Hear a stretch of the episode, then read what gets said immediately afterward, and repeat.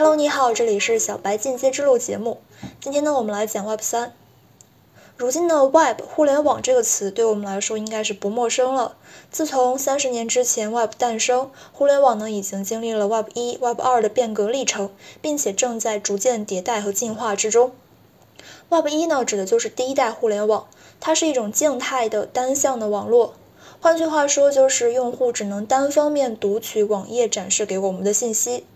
最开始，Web 一被商业信息公司广泛使用，一些企业呢会将自己的产品信息放在网络上，用户可以通过信息检索的方式找到心仪产品，然后跟这个公司呢取得联系。但是，Web 一呢仅仅能够去提供信息搜索功能，而缺少了人和人之间信息的交互。基于这个问题，Web 二应运而生。相比起 Web 一，Web 二呢是更加注重双向交互。然后这个时候呢，也是催发了社交网络兴起，大量用户参与其中。用户呢不仅仅可以浏览，还可以去输出内容。于是呢，更多人加入到了互联网行业之中，互联网行业真正迎来了一次蓬勃发展。在这样的爆发式增长之下，一些互联网巨头也应运而生了。但是呢，增长之下，一些问题也暴露了出来。比如说，二零一三年发生了棱镜门事件。斯诺登向媒体披露了英美两国的情报部门在公众毫不知情的情况之下，对公众进行了毫无限制的监听。棱镜门为每一个人敲响了警钟。同时，当时正在以太坊任职的 Gavin Wood 同样也注意到了当前这个 Web 二的互联网面临着一个非常严重的中心化问题。于是，Gavin Wood 提出了去中心化的 Web 三概念，就是通过区块链来打破个人信息被滥用的僵局。他希望 Web 三呢是一个去中心化的网络，并且能够让每一个人掌控自己的数字身份、资产还有数据，从而掌握自己的命运。那么 Web 三到底是什么东西呢？Gavin Wood 对此的定义呢，就是 Web 三是一组包容性协议，为应用程序制造商提供组件模块。Gavin Wood 也把 Web 三称作是后斯诺登时代的 Web，它能够去重新定义任意两个载体之间信息交互的规则。Given 这样去描述 Web 三，对于那些我们认为可以公开的信息，由我们自己来发布；对于那些我们认为已经达成共识的信息，将会被放在共识账本之中；而对于那些我们认为是私人的信息，我们会保密并且永不泄露。每个人可以掌握自己的身份、数据还有资产，每一个人都可以成为一个可信任的节点，在不需要第三方的环境之下进行良好交互。Web 三呢将会催生一个全新的全球数字经济，创造新的商业模式和市场，打破像 Google 还有 Facebook 这样的平台垄断，并且产生大量自下而上的创新。当然了，Gavin Wood 对于 Web 三的贡献呢远不止于畅想，他带团队创建了波卡，来试图去靠近自己的 Web 三梦想。我们前面提到，Web 三的最大特点就是去中心化网络。但是呢，目前的区块链是无法承载一个巨大的网络的，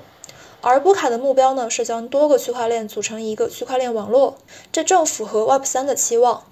所以说，波卡也是 Web 三的底层基建之一。目前来说，除了波卡之外，Web 三生态呢也已经展现出了雏形。我们可以分四个层面来讲。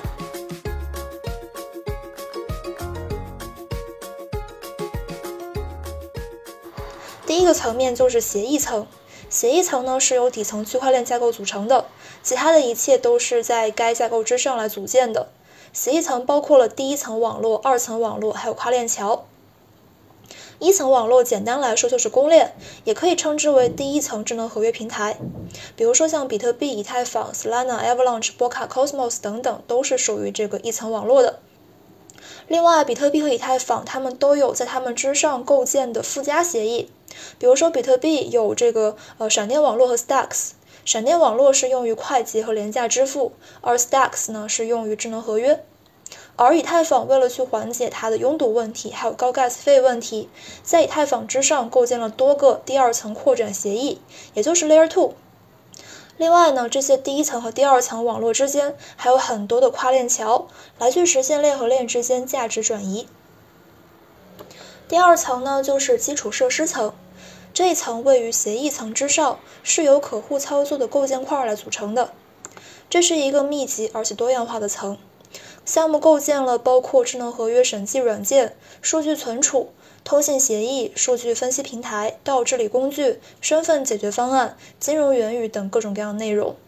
比如说，这个基础设施层里的 Uniswap，它呢支持将一种资产交换为另外一种资产，而这个 Arweave 使得数据能够以去中心化的方式存储。还有这个 ENS 域名，它可以作为 Web 三世界中的用户身份，它可以去作为 Web 三世界中的用户身份。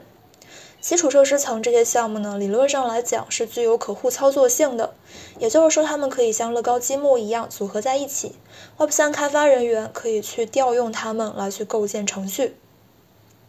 第三层呢，就是用力层了，它是在协议层和基础设施层之上，整合了各个层的功能，用户呢可以直接与之交互。我们以区块链游戏 X Infinity 为例。，X Infinity 呢，使用基于以太坊的 ERC20 代币和 NFT，可以桥接到名为 Ronin 的低成本高吞吐量侧链上，这也就是一个 Layer 2扩容方案。Axie 玩家呢，时常会去使用 Uniswap 将 ETH 换成玩游戏所需要的代币。另外一个例子呢，就是去中心化的博客平台 Mirror，它使用存储协议 Arweave 来去存储数据。同时，Mirror 通过以太坊向内容创作者发送加密货币报酬，通常呢是将这个代币直接转到他们的 ENS 地址。最后，我们来说接入层，这个呢是最后一层，也是最上方的一层，是各类 Web3 活动的入口。如果你想要玩 Axie Infinity，或者是想要在 Mirror 上面为你的内容来付费，你首先需要去构建一个钱包。钱包呢，在 Web3 世界里面非常重要，它被用作是加密货币的门户。包括用于无信任登录到 Web3 应用程序、购买加密货币，甚至是代表个人数字身份。另外，接入层呢还有一些聚合器应用，比如说像 Zapper，它可以帮助用户追踪他们在各类应用程序中的所有活动和资产。还有像这个 Diapreader，你可以在其中呢去浏览，并且连接到各种各样的一些 Web3 应用程序之中。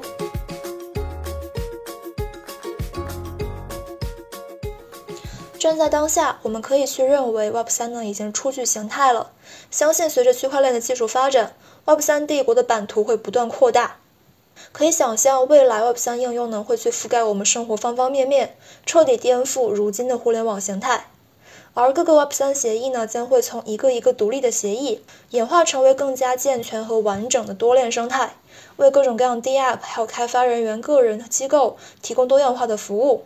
Web 三将会重建我们的互联网世界，给未来更多可能，创造出比现在互联网更多一个量级的价值。我们可以一起期待。